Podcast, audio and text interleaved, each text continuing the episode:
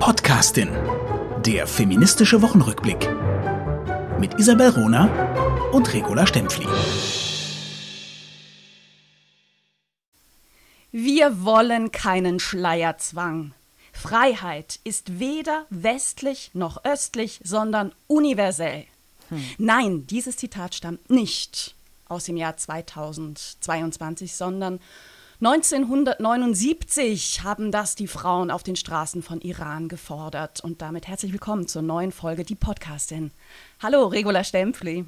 Hallo Isabel Rohner, vielen Dank für äh, dieses wunderbare Zitat aus dem Artikel von Monire Kasemi, der Ingenieurin in Berlin und Feministin, die für die Taz einen genialen Artikel geschrieben hat. Nehmen wir das Zitat von 1979 zum Anlass für das erste Thema, die gute Nachricht. Soll ich beginnen? Sehr gerne. Ja, also.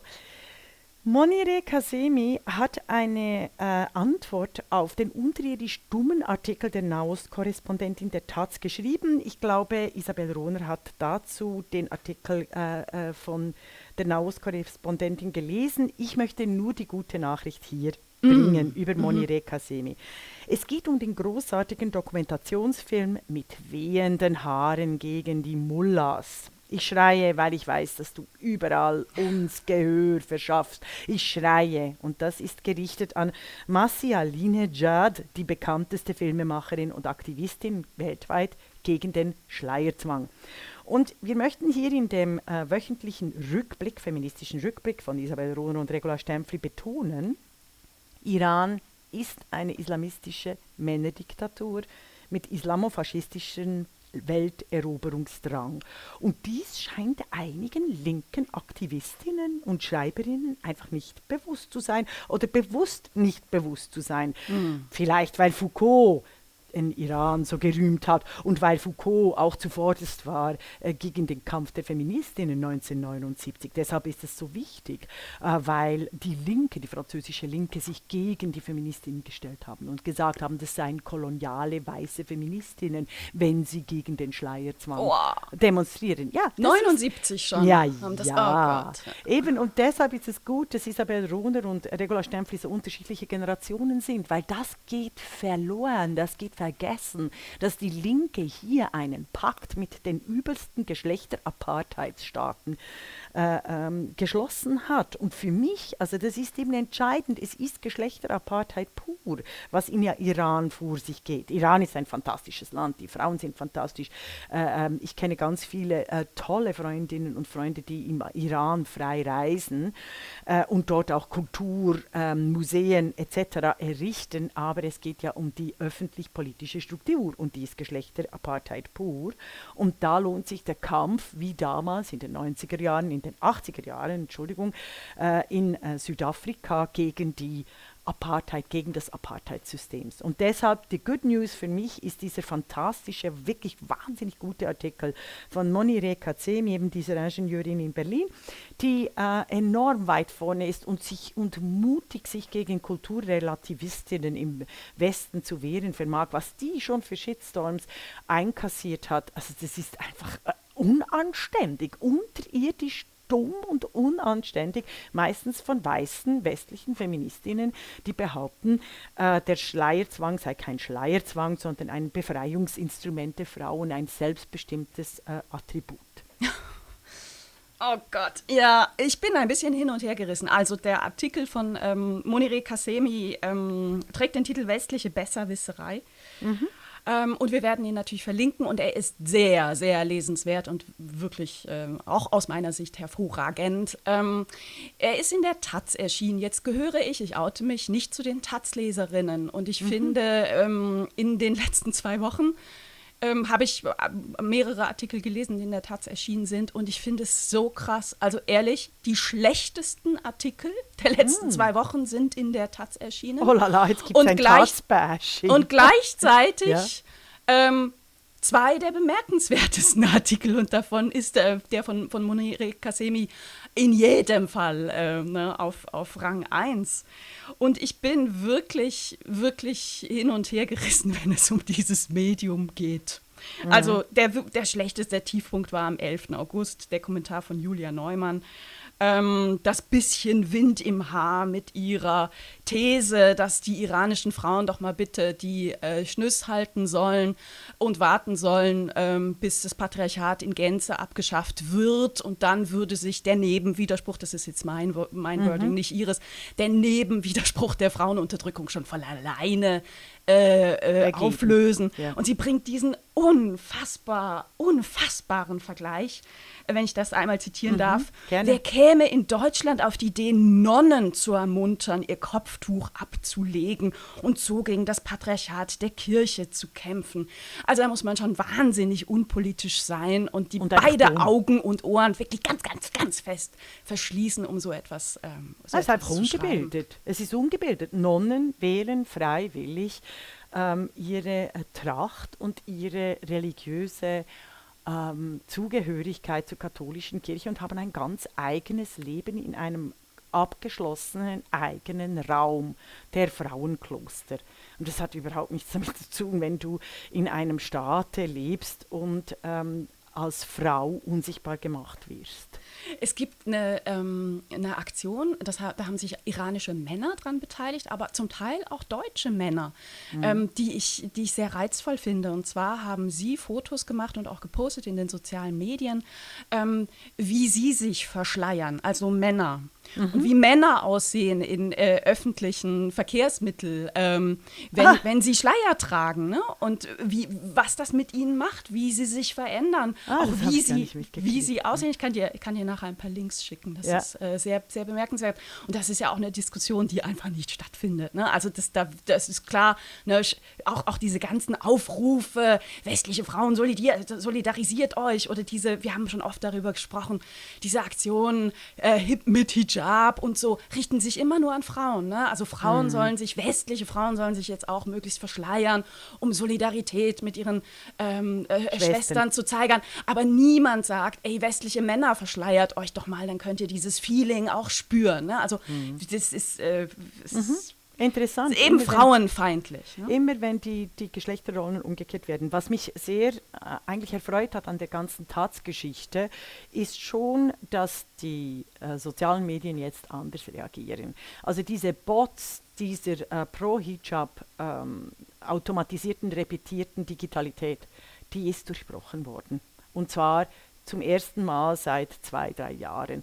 Weil wir haben das in, unsere Digitalisi in unseren Digitalisierungsfolgen schon mehrmals festgestellt, Leute, dass äh, die sozialen Medien so programmiert sind, dass sie auf Empörungsskandal und Minderheitenthemen pushen. Und zwar im Sinne von äh, äh, skandalisierten, empörten, völlig polarisierten Themen. Da eignet sich eben der Hijab massiv. Und dass hier die Pro-Hijab-Tweets äh, äh, in den sozialen Medien, Facebook, Twitter, ganz, äh, ganz extrem Wahrscheinlich jetzt auch auf Telegram, ich muss das noch äh, nachgucken, die neuesten Zahlen. Aber dass dieser Trend jetzt endlich ähm, mit einer Gegenbewegung eben von Mashi Alinejad äh, und dem Dokumenta äh, Dokumentationsfilm äh, äh, Last, die mit wehenden Haaren gegen die Mullahs, äh, dass dieser Trend gebrochen wird, global. Und das ist schon entscheidend, dass wir immer wieder wissen, dass die äh, Misogynie, die Frauenfeindlichkeit und die Geschlechterapartheid automatisiert in den digitalen Medien weitergetrieben wird. Aber meinst du denn, dieser Bruch ist von Dauer? Ja, ja, also wir sind jetzt optimistisch. Hey. ah, ja, wir, wir, sind im positiven Part unseres Podcasts. Wir fangen Absolut. ja immer mit positiven Nachrichten an, also von daher ganz positiv. Genau, aber ich, hast du noch die unterirdische Geschichte, der, die andere von der Taz, oder wollen wir die Taz verlassen? Und Nein, lass uns die Taz verlassen. Okay, so, sehr gut. Ich gehe zu was äh, anderem ganz Positiven, nämlich meinen Frauen der Woche. Mhm. Das sind in diesem Fall zwei Gespräche der Woche.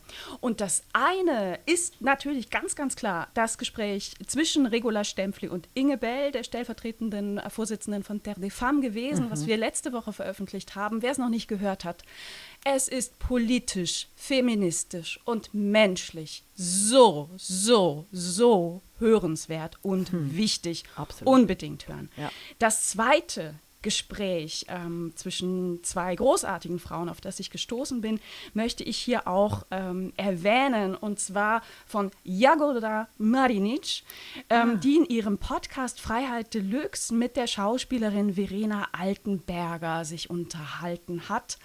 Äh, Altenberger, eine spannende, sehr facettenreiche Schauspielerin. Sie ist seit letztem Jahr Co-Präsidentin der Akademie des österreichischen Films. Sie hat 2021 und 2022 die Buhlschaft im Jedermann von Hugo von Hoffmannsthal an den Salzburger Festspielen gespielt. Ich oute mich ja sowieso als äh, bekennende Theaterfanin. Ja. Ich oute mich hiermit auch als äh, überzeugt davon, dass der Jedermann von Hugo von Hoffmannsthal das meist überschätzte Stück der Theatergeschichte ist. 100 Prozent definitiv, ja. Nichtsdestotrotz, dieses Gespräch zwischen Marinic und Altenberger, auch sehr intensiv über die Inszenierung vom Jedermann, ist so grandios und so toll, weil es sehr stark thematisiert, Frauen auf der Bühne, ähm, was passiert, wenn sich Frauen in, in Stücken, die eben so kanonisiert sind und so eine Bekanntheit haben wie Jedermann, plötzlich durch eine neue Inszenierung, durch einen neuen Ansatz mehr Raum einnehmen, plötzlich eine Rolle wie die Buhlschaft ähm, Texte des Jedermanns bekommt und spricht, was macht es mit Theaterkritikern, wenn hm. eine Schauspielerin plötzlich auf die Bühne kommt als Buhlschaft und eine Glatze hat. Also die Theaterkritiker waren völlig überfordert, ne? Die waren, waren auch völlig überfordert ja. in der Beschreibung. Also der Job eines, eines Theaterkritikers oder einer Theaterkritikerin ist ja zu beschreiben, was passiert auf der Bühne, was, was die Intention ist einer Inszenierung, ähm, was, was Neues passiert. Und äh, viele, viele, viele waren damit so überfordert, dass sie tatsächlich einfach nur gesagt haben, ey, eine ähm, ne, ne Schauspielerin mit so kleinen Brüsten kann doch die Bullschaft nicht sprechen, My spielen. Und, äh, und äh, also die, dieses Gespräch zwischen Jagoda Marinic und Altenberger, wirklich grandios. Zwei kluge, kluge Frauen, die sich hörbar gerne zuhören, die gemeinsam auf neue Ideen kommen, die sich ähm, über Kunst, über Kunstkritik, über Freiheit im Sinne des, ähm, des sich Ausprobierens, des, äh, sich Unterscheidens unterhalten, aber auch über sehr schwierige Themen, schwere Themen, persönliche Themen wie, wie Krebs, wie Krankheit, wie Tod, wie Gefühle, Zugang von Frauen zu ihren Gefühlen, Zugang von Frauen zu Wut, da sind wir dann bei, bei einem, einem Thema, was uns immer auch wieder äh, ab und zu beschäftigt, Regula Stempfli und, und mich. Na, also wie, wie wütend, was passiert, wenn Frauen mal wütend sind, wenn sie auch sagen, ich bin wütend. Mhm. Ähm, also sehr, sehr schönes, ähm, perspektivenreiches, kluges, tolles, Gespräch. menschliches Gespräch. Ich würde mir einfach wünschen, dass Marinitsch auch einmal die Podcastin so äh, enthusiastisch bespricht, wie wir äh, ihren Podcast immer wieder besprechen und andere Podcasts von tollen Frauen.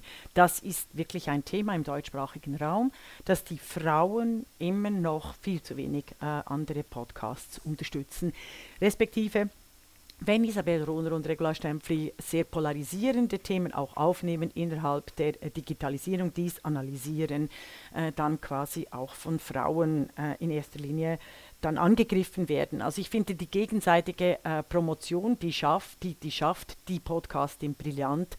Äh, ähm, anders gesehen ein bisschen weniger, aber das möchte ich einfach nur hier der Drum gehen wir als gutes Vorbild voran. Genau. Können wir zum äh, spannenden Teil des feministischen Rückblicks, Medienrückblicks äh, kommen? Rosa Shirts, blaue Shorts. Mein erstes Thema.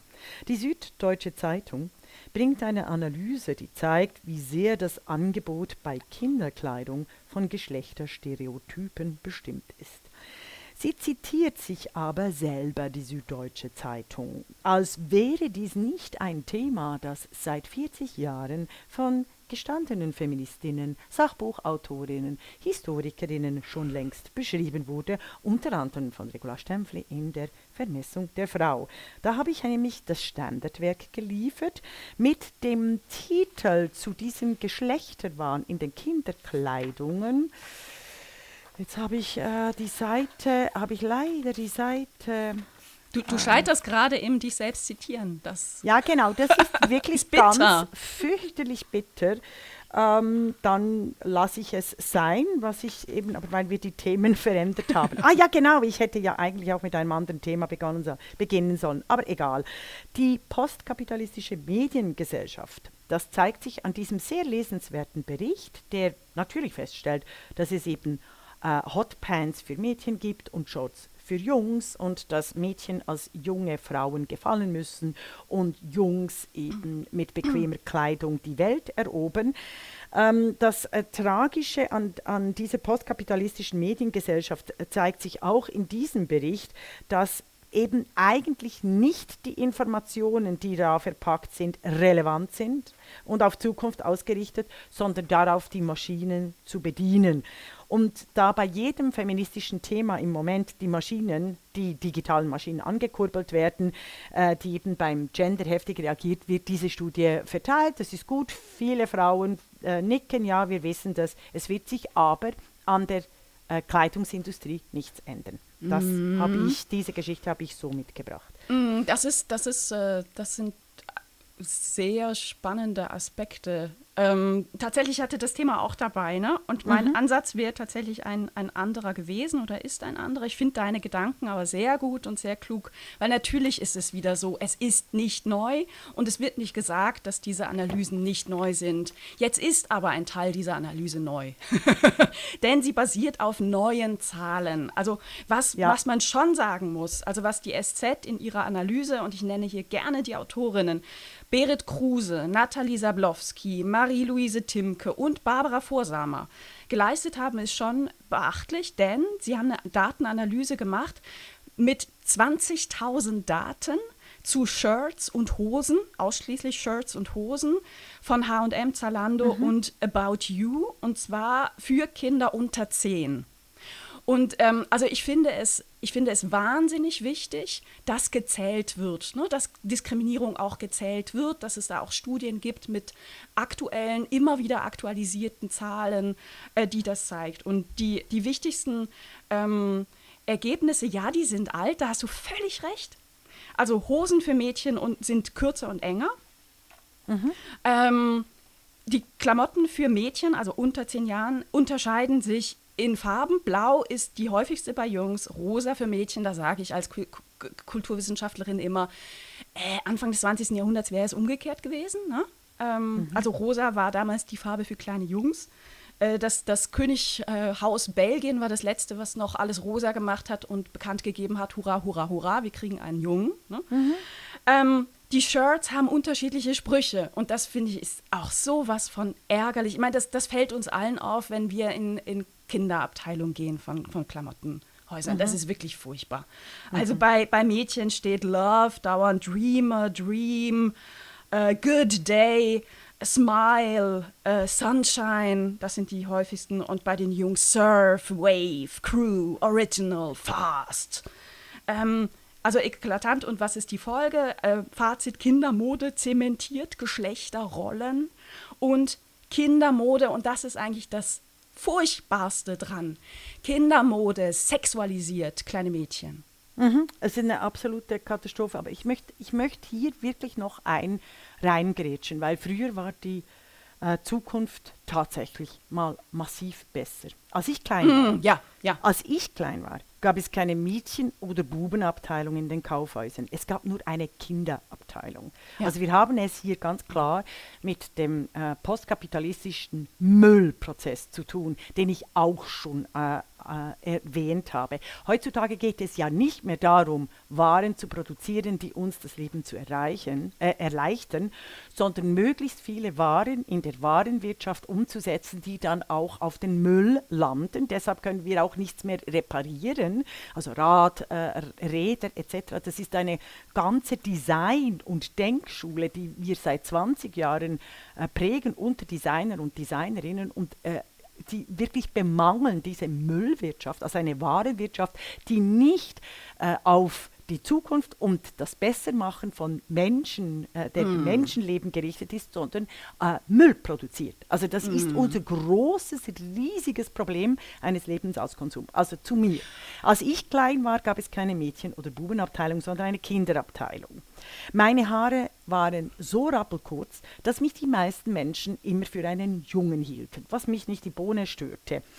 Unser Schwimmunterricht war gemischt geschlechtlich und Jungs wie Mädchen trugen Badehosen, Leute. Keine Bikini, keinen Badeanzug, sondern Badehosen. Wir waren beide alle immer oben ohne. Jungs und Mädchen turnten zusammen in der Primarschule, und das ist übrigens nicht Mittelalter, also so alt bin ich, teilten Kabinen, T-Shirts und Spielzeuge. In der schulfreien Zeit spielten wir Raumschiff Enterprise oder äh, Daktari. Ich war da meistens Mr. Spock. Wenn ich dies meinen Erstsemestern Studierenden erzähle, höre ich sofort ein lautes Schnaufen und bekomme dann Blicke, als ob ich ihnen gerade mitgeteilt hätte, ich wäre noch vor dem Ersten Weltkrieg geboren. Dabei, liebe Leute, Barbie ist viel älter als ich. Das ist der Unterschied. Und das hat eben mit Struktur, strukturellen müllproduzierenden äh, Werbebotschaften zu tun. Ich liebe den Kapitalismus. Kapitalismus hat tatsächlich die westlichen Systeme und die westlichen Demokratien befeuert und befeuert es immer noch. Ich finde aber das, was wir jetzt äh, leben, im Spätkapitalismus, Postkapitalismus nennen es die meisten, ich nenne es eben den auf Müll ausgerichteten Kapitalismus, das, was wir da erleben, das hat nichts mehr mit der freien Marktwirtschaft zu tun, sondern tatsächlich mit der Ökonomisierung und Umwandlung von allen Kategorien vor allem von allen Menschenleben in Müll, in in äh, äh, Kreditpunkte, die dann verschachert werden. Und deshalb werden so unfassbare Geschlechterstereotypen wiederholt, eingeprescht und eingebläut, äh, dass eben zum Beispiel eine Julia Neumann dann ganz dumme Vergleiche schreibt. Ich, ich flankiere ja. Äh, ich sage jetzt auch nicht, wie viel jünger ich bin, weiß ich ehrlich gesagt nein, nein, nein. nicht. Nein, nein, aber du bist, du bist eine andere Generation. Man, man, äh, Und trotzdem, mein ja. Erleben ist genauso. Also das Schildern deiner Kindheit ist das Schildern meiner Kinder. Jetzt, hatte ich nie raspelkurze Haare oder nur einmal hatte ich einen Unfall beim Friseur, dann hatte ich raspelkurze Haare. aber ansonsten, genauso war es bei, bei, bei mir auch in, in meiner Kindheit und Jugend. Und ey, äh, natürlich hatten wir gemeinsam mit Jungs Sport. Äh, wir Mädchen waren alle ein bis zwei Köpfe größer als die Jungs. Ja, Ey, die, wären bei, die wären völlig ja. abgelust ohne uns und ohne mich im Tor bei ja, ja. allen möglichen. Aber ich möchte etwas zu den Haaren noch sagen. Ich trage jetzt meine Haare äh, enorm lang. Ich habe sehr dichte, sehr dicke, äh, wunderschöne, wunderschöne Haare. Haare. Wunderschön. Aber ich möchte einfach hier betonen für meine Zuhörer und Zuhörerinnen, weil ich darauf immer angesprochen werde, ich würde natürlich rappelkurze Haare tragen, wenn ich 20 Kilo leichter wäre. Weil das sieht Wie? messerscharf, das sieht messerscharf aus, weil ich 1 über 1,80 groß bin und natürlich so mit längeren Haaren, weißt du, das verteilt den Körper die Erscheinung. Und ich möchte das für mich einfach in Anspruch äh, nehmen, äh, dass ich mit rappelkurzen Haaren, also auch selbst wenn ich die Haare hochstecke, sagen die meisten Frauen leider äh, mir, ach, das sieht so hart aus, du bist so streng. Und so ist eine Wirkung natürlich in Vorträgen äh, nochmals viel heftiger als sie vorher. Das nur entre parenthèse, ich möchte es nicht groß äh, diskutieren. Aber ich, ich habe ganz viele Fragezeichen, aber die spreche ich jetzt nicht aus. Genau, ähm, ich will aber zu den Hosen noch was sagen. Ja. Ne? Mhm, also du hast die äh, kapitalismuskritische Sicht eingenommen. Ähm, ich will, will noch mal was, was, was anderes sagen. Also eine feministische was, auch, nicht Ja, natürlich, na, also selbstverständlich. das setze ich hervor, äh, voraus. Ne? Wir sind ein feministischer Podcast. Unser Blick auf die Welt ist feministisch. Aber was passiert denn? Also wir haben gerade skizziert, noch in meiner Jugend, und ich sage es jetzt einfach 80er und 90er mhm. Jahre, gab es diese Mädchenklamotten nicht. Das heißt, es gab nicht diese Sexualisierung der Mädchenkörper. Mhm. Das bedeutet aber, also wir Mädchen, die jetzt klein sind, haben Schwierigkeiten oder Eltern andere Klamotten zu kaufen. Also sie können ja. natürlich Jungsklamotten kaufen, was ich sehr verstehen kann, weil sich Mädchen darin besser bewegen können. Ja. Aber da sich dieses Bild verfestigt, wie kleine Mädchen auszusehen haben, was kleine Mädchen zu tragen haben, nämlich eng und kurz, ne, sexualisiert, werden sich kleine Mädchen noch stärker davon unterscheiden, was die Norm ist. Das heißt, solche Sprüche wie, du bist ja angezogen wie ein Junge, Mhm. Ach, du bist doch eigentlich ein Junge, nur, mhm. nur weil sich ein Mädchen bewegen will in ihren Klamotten. Ja. Das wird zunehmen und das ist hoch, hoch problematisch. Hoch ja, und vor allem in einem Diskurs, wo äh, jedes Gefühl dass äh, quasi gegen die Geschlechterstereotypen äh, in Kinderkörpern und Pubertierenden aufkommt, sofort als Transition begriffen wird. Äh, das wird noch viel mehr Mädchen, die jetzt schon äh, zu 15 Mal äh, stärker Transition äh, anstreben, also das Geschlecht ändern wollen, noch Weil die Mädchenrolle viel enger ist, weil die ja, Mädchenrolle natürlich. scheiße ist. Wer will schon ein Mädchen sein? Richtig. Also es ist fürchterlich. Es ist Du, und Letztens Punkt. Hat, hat äh, ein, ein Politiker äh, dieser lustigen Partei, die dieses lustige Ministerium gerade führt, ich nenne jetzt keinen Namen, ich bin Ja. es leid, hat tatsächlich gesagt, na, wir brauchen mehr Akzeptanz für äh, Kinder und Jugendliche, äh, die homosexuell oder trans sind. Also das war sein Satz. Ich finde, ne, mehr Akzeptanz wunderbar. Aber eine gleich, eine auf die e gleiche Ebene stellen von homosexuellen Jugendlichen und trans ist echt problematisch. Denn damit sagt er, es muss normal sein, dass äh, Kinder und Jugendliche Hormone schlucken, sich gesunde Körperteile amputieren. Das ist nicht auf derselben Ebene anzusiedeln wie Homosexualität, die einfach wirklich angeboren ist und Ah, jetzt machen wir wieder im ein 21. Fass. Jahrhundert Ah, im Normalsein. Ja. So, wir gehen weiter. Jetzt Soll ich machen was sagen wir zu wieder den ein, ein, ein Riesenfass die. Ich Ungarn. möchte es- Ich möchte aber Lovely, da noch La. Stempfli. Okay. Ja? ja. Okay, geh zu, geh, gehen wir nach Ungarn. Okay. Ganz kurz, ne? Ungarn hat eine Sehnsucht nach dem 19. Jahrhundert. Der Rechnungshof in Ungarn hat eine Stellungnahme veröffentlicht, die ähm, in der Zeitung Nebzava ähm, zitiert wird und äh, worin der Rechnungshof beklagt, dass in Ungarn zu viele Frauen studieren würden. Damit bekäme Ungarn ein demografisches Problem, denn gebildete Frauen haben es schwerer, einen Ehemann zu finden und damit würde die Geburtenrate sinken. Das, liebe Leute, war jahrhundertelang lang die Argumentation, warum man Frauen den Zugang zu Bildung verwehrt hat, verweigert hat, weil man gesagt hat, die, ihre Aufgabe ist es, sich fortzupflanzen und dem Manne untertan zu sein.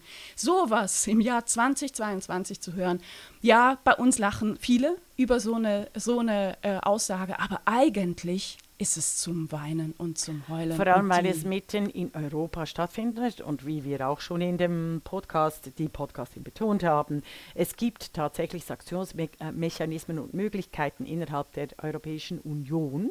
Und ich finde nach wie vor als äh, äh, Politologin, es geht nicht an, wenn es Regeln gibt innerhalb der Europäischen Union und die ständig verletzt werden. Es ist nicht gut für Demokratien, wenn es äh, Gesetze gibt, die ständig missachtet werden. Und das tut Ungarn seit 2004 mehr oder weniger. Also das ist eine lange Geschichte der äh, Anpassung, des Appeasement der Europäischen Kommission und des Europäischen Parlaments gegenüber äh, einem Mitgliedstaat, der die Kopenhagen-Kriterien von 2002, an denen ich äh, mitgeschrieben habe, einfach äh, nicht äh, akzeptiert und nicht anschaut. Und ich finde, da braucht es eine politische äh, Diskussion und nicht nur die Empörung über den Rechnungshof, sondern da wird wieder nur fragmentiert aufgezeigt, wie Ungarn quasi die Gleichberechtigung mit Füßen tritt. Da dies aber auf fruchtbaren Boden schlägt, auch bei allen Sexisten und Machisten, die im Aufwind sind in Europa, wird so die grundsätzliche, das grundsätzliche äh, Problem von Ungarn einfach nicht besprochen und äh, äh, die Kommissionspräsidentin von der Leyen entlastet, weil sie immer wieder aus Appeasementgründen, aus Anpassungsgründen und aus der Schwäche der Europäischen Union äh, die Sanktionsmechanismen nicht automatisiert und gegen Ungarn oder auch Polen, äh, auch im Abtreibungsrecht, einfach einführt. Punkt, fertig, Schluss. Weil ich sage uns allen nochmals. Isabel Runer und Regula Stempfli machen das seit zwei Jahren. Seit über zwei Jahren. Ich sage es schon seit über 20 Jahren. So geht es nicht. Das ist eine Abschaffung der Demokratie vor unser aller Augen. Und dies geht so nicht weiter, weil da muss äh, so sterben Demokratien. Sie sterben nicht, weil es irgendwelche rechte Idioten gibt, äh, äh, sondern sie sterben, weil die Demokratinnen und Demokraten nicht für das existierende Recht und die Verfassung eintreten. Und das, ist hat etwas wichtig. zu tun, dass es Frauen betrifft. Und es hat etwas Ja, zu tun, dass eben definitiv. jahrhundertelang eine Argumentation ja existierte, nämlich die lautete, Männer und Frauen sind fundamental unterschiedlich. Mhm. Und dieses, Frauen sind fundamental unterschiedlich, haben eine andere, haben andere Aufgaben. Ne? Die kehrt ja gerade in einer riesigen Welle zurück. Ja, genau. Von daher die Gefahr hier an diesem, also hier müsste, du hast, und du hast völlig recht, ne?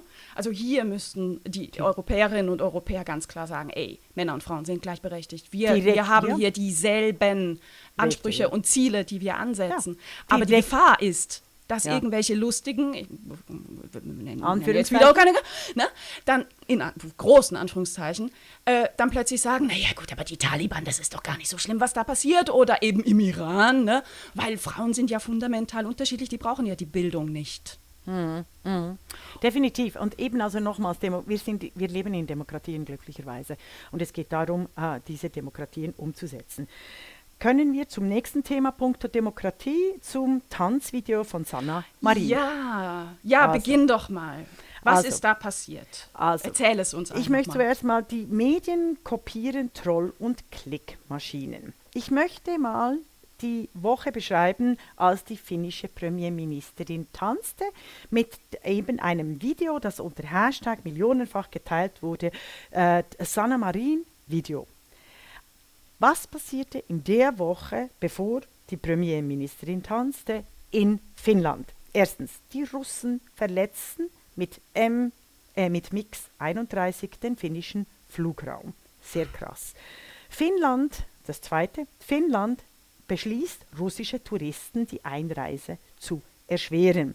Drittens, Finnland kriegt 23 Stimmen von 30 Stimmen ähm, im NATO-Rat, also für den NATO-Beitritt. Viertens, Finnland bestätigt ein Meeting zwischen der Türkei und Schweden. 33 Terroristen sollen ausgeliefert werden, ein sehr heikles Unterfangen in die Türkei, wie am Madrider NATO-Gipfel beschlossen. Fünftens, die finnische Inflation beträgt mehr als 12 Prozent und ist ein All-Time-High. Sechstens, finnisch-russischer Romi, äh, Rofi, Rofimov, ein äh, großer Kriegskritiker, wird in Abwesenheit in Russland äh, des Hochverrates angeklagt, obwohl er weder äh, äh, äh, Russe ist, sondern es, er ist Finne und schon seit Jahrzehnten nicht mehr in Russland lebt. Dann Wilma Murto gewinnt die European Championships und was macht weltweit Schlagzeilen. Angesichts dieser hochbrisanten, hochpolitischen, enorm geopolitisch strategischen, wichtigen Themata rund um Finnland. Was macht Schlagzeilen? R richtig, die Premierministerin tanzt. Und das, sehr verehrte Damen und Herren, ist Trumpism pur, wie ich ganz knallhart und klar analysiere, bedienen sich also auch die öffentlich-rechtlichen Sender einfach russischer Trollfabriken. Weil das ist eine Desinformationskampagne pur. Es geht darum, die, Premier, die, die finnische Premierministerin zu schwächen, zu destabilisieren. Und da müssen wir uns als gute Journalistinnen und Journalisten, äh, die ich ja auch noch bin, immer wieder fragen, cui bono, dass hm. dies keinem öffentlichen rechtlichen Sender aufgefallen ist, außer eben mir, dann haben es ein paar aufgenommen, dass hier äh, äh, wir Putins Netz und den Desinformationskampagnen brillant aufsitzen. Also ich kenne sehr viele Strategien des KGB. Leute, es macht mich zwischendurch einfach schlicht wahnsinnig. Diese unterirdischen Schlagzeilen von allen Qualitäts- und Boulevardmedien sagen alles aus über die fehlenden Recherchen, die Übernahme von Clickstories sowie die unkritische globale Skandalisierung von Fra Frauenfeindlichkeit. Und das geht so nicht mehr weiter, sonst können wir den öffentlich-rechtlichen Rundfunk wirklich abschaffen, weil mhm. dazu brauchen wir den nicht. Punkt. Mm, mm. Ja, und das funktioniert aber natürlich, weil wir gleichzeitig immer noch mit zweierlei Maß messen, wenn Männer etwas tun oder Frauen etwas tun. Ne? Mhm. Wäre das nicht so, wäre das keine Nachricht wert gewesen. Aber wir leben nicht in einer solchen Welt. Mhm. Aber ich finde eben, es geht noch weiter. Es geht mhm. nicht nur um Männer und Frauen, sondern es geht tatsächlich um die Destabilisierung von unserer Demokratie, die immer über die Frauenkörper läuft. Das ist ja eigentlich die, die Erkenntnis von die Podcasting, oder? Ja, also wir, wir erleben eine Destabilisierung der Demokratie mittels Unterminierung von der erreichten demokratischen Gleichberechtigung, Gleichstellung und, äh, und, und, und, und Feminismus. Und zwar sowohl, äh, wir erleben diese Unterminierung der Demokratie sowohl von links wie von rechts, also die totalitären Systeme der automatisch repetierten Unterminierung der äh, demokratischen Errungenschaften. Also ich finde das enorm wichtig, dass wir das begreifen. Ja, ja, ja. Und, und dennoch, also lass mich diesen Satz doch nochmal. Ich will das gar nicht relativieren. Ich finde das brillant, was du gesagt hast und perfekt. Es ist jetzt im August schon die zweite äh, Riesenwelle. Ne? Nach Sit Like a Girl, nach Ah, ja, äh, darf, right. eigentlich, darf eigentlich eine, äh, das war jetzt keine Premierministerin, sondern eine First Lady der Ukraine, darf sie sich einfach so auf eine Treppe setzen. Ne? Wir haben äh, vor zwei Wochen darüber berichtet. Sit like a girl. Ne? Also dürfen Frauen einfach so sitzen und einfach nichts tun. Also einfach nur gucken und nicht lächeln und nicht ne, die Beine übereinander schlagen, sondern einfach nur sitzen. Und jetzt ist es, ähm, darf eine Frau so tanzen? Ähm, und das macht schon müde. Es macht sehr, sehr, sehr müde. Ja. Äh, drum gehen wir doch zu meinem Lieblingsbezirk ähm, Bezirk in Berlin, den Kreuzbergern, Kreuzbergerinnen und Kreuzbergern. Was ist da wieder passiert? Also ich finde ja, Kreuzberg ist ja wirklich meine, meine Wahlheimat in, Ja. in Berlin und ich bin immer wieder schockiert und es gilt ja als links, progressiv, weißt du, das ist sind so Avantgarde. Aufgeklärt, gleichberechtigt. Ja, Ja, ja. ich It's bin ja my Wahlkreuzbergerin. Ich wollte immer in Kreuzberg leben. Ich lebe seit zehn Jahren in Kreuzberg. Ähm, ne? also, das will ich schon auch betonen. Die Kreuzberger Politik ähm, zeigt uns aber schon auch, wo, wo Probleme liegen in der Politik an sich. Und äh, du kannst das nachher mit Hannah Arendt alles noch viel, viel klüger beschreiben oder übersetzen. Also, ähm, ja, ne? Also wie sieht denn die Politik aus der Kreuzberger, wenn es um die Gleichberechtigung von Frauen und Männer geht? Ne? Und die Politik sieht eben so aus. Wir, die Kreuzberger ne, Bezirksversammlung ähm, äh, Versammlung, beziehungsweise ähm, die Be Bezirksregierung, wir schreiben auf, wie toll wir sind und schreiben uns ganz großartige Ziele auf und was wir jetzt alles machen. Und niemand wird darauf achten, ob wir es dann auch wirklich tun. Konkretes Beispiel. Der Bezirk hat 2005, also für alle Hörerinnen und Hörer, die da noch nicht geboren waren. Nein, also ne, vor 17 Jahren hat Kreuzberg beschlossen, Straßen und Plätze in Kreuzberg ab sofort nur noch nach Frauen zu benennen. Ah. Und zwar so lange, bis die Hälfte der Straßen, die nach Personen benannt sind, Frauennamen tragen. Oh. Das bedeutet, seit 2005 gilt auf Bezirksebene eine hundertprozentige Frauenquote. Großartig. Jetzt ist, ja, großartig. Jetzt ist natürlich Kreuzberg sehr, sehr dicht besiedelt. Das Mhm. heißt, wir haben eben nicht die Situation, also Kreuzberg ist ja so groß wie andere Städte. Ne? Ähm, ja. also so Kreuzberg die allein hat, Schweiz. Nein. hat 350.000 Einwohner, 300.000 Einwohnerinnen, Ja. Einwohner. Hier gibt es nicht so viele Neubaugebiete wie jetzt in irgendwie Pusemuckel, ne? wo, wo einfach Städte vergrößert werden, Dör- Dörfer vergrößert werden. Das heißt, wie sieht es denn jetzt de facto aus? Seit 2005 wurden in Kreuzberg 28 Straßen und Plätze neu oder umbenannt. 28, ne? Da denkt man, ja, super, 28 Frauen wurden sichtbar Immerhin. gemacht. Nein! Schrei. Die Männerquote, Ja. die ja null sein sollte, lag Ja. bei 50 Prozent. Ah, äh, Ja, I'm also gonna give up. 50-50. Ja, I'm gonna give 50-50. up. Ja. Wir haben aktuell in Friedrichshain-Kreuzberg, heißt ja der Bezirk insgesamt, wir haben insgesamt einen Frauenanteil bei den Straßen, die nach Menschen benannt sind, von läppischen 10 Prozent.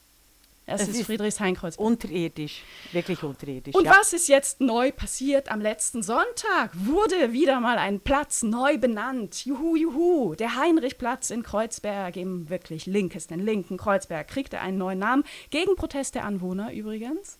Und Aha. heißt jetzt Rio-Reiser-Platz. Leute, Wer ist ich. Rio Reiser? Nein, Also du kennst wissen. Rio Reiser nicht? Nein, Rio es Reiser ist natürlich Also, Ton, ich Ton bin- Steine, Scherben. Ich bin New Yorkerin, ja, Eine, okay. äh, w- w- na, na, Also, natürlich, ja. eine, äh, eine, eine linke Ikone. Ich mag, ich oute mich, ich liebe Rio Reisers Balladen. Mhm. Aber es ist ein Mann. Es tut mir leid. Und ich finde, es, es funktioniert so nicht, liebe Kreuzberger und Kreuzbergerinnen. Wieder wurde ein Platz wirklich im Herzen von Kreuzberg nach einem Mann benannt. Ähm, und das schließt einfach das Bild. Ne? Ich habe äh, schon zweimal darüber berichtet, über diesen peinlichen Pfad der sogenannten Visionäre, der wirklich durch Kreuzberg geht und wo äh, 27 EU-Mitgliedstaaten dargestellt werden mit, sie, mit 27 Zitaten und von diesen 27 Zitaten kommen läppische vier von Frauen. Ja, das, das ist Kreuzberg.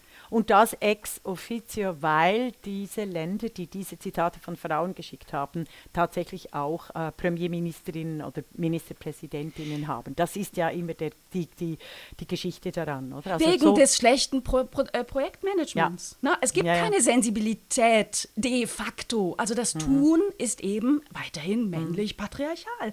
Und ich will sagen, es geht auch anders. Und da gucken wir nach Spanien. Mhm. Ne? Also in Spanien läuft sowieso in den letzten Jahren wahnsinnig viel feministisches und frauenpolitisches. Äh, gerade äh, wurde, äh, im, insbesondere im Kampf gegen äh, Gewalt an Frauen, gerade wurde das Sexualstrafrecht verschärft. Ähm, wir haben berichtet über die Kampagne gegen sexistische Werbung in Spanien. Mhm. In Spanien ne, wurde einfach im März 2022 mal der fetteste Bahnhof von Madrid nach der Schriftstellerin Almudena Grandes benannt. Ah, Atocha Almudena Grandes. Bam!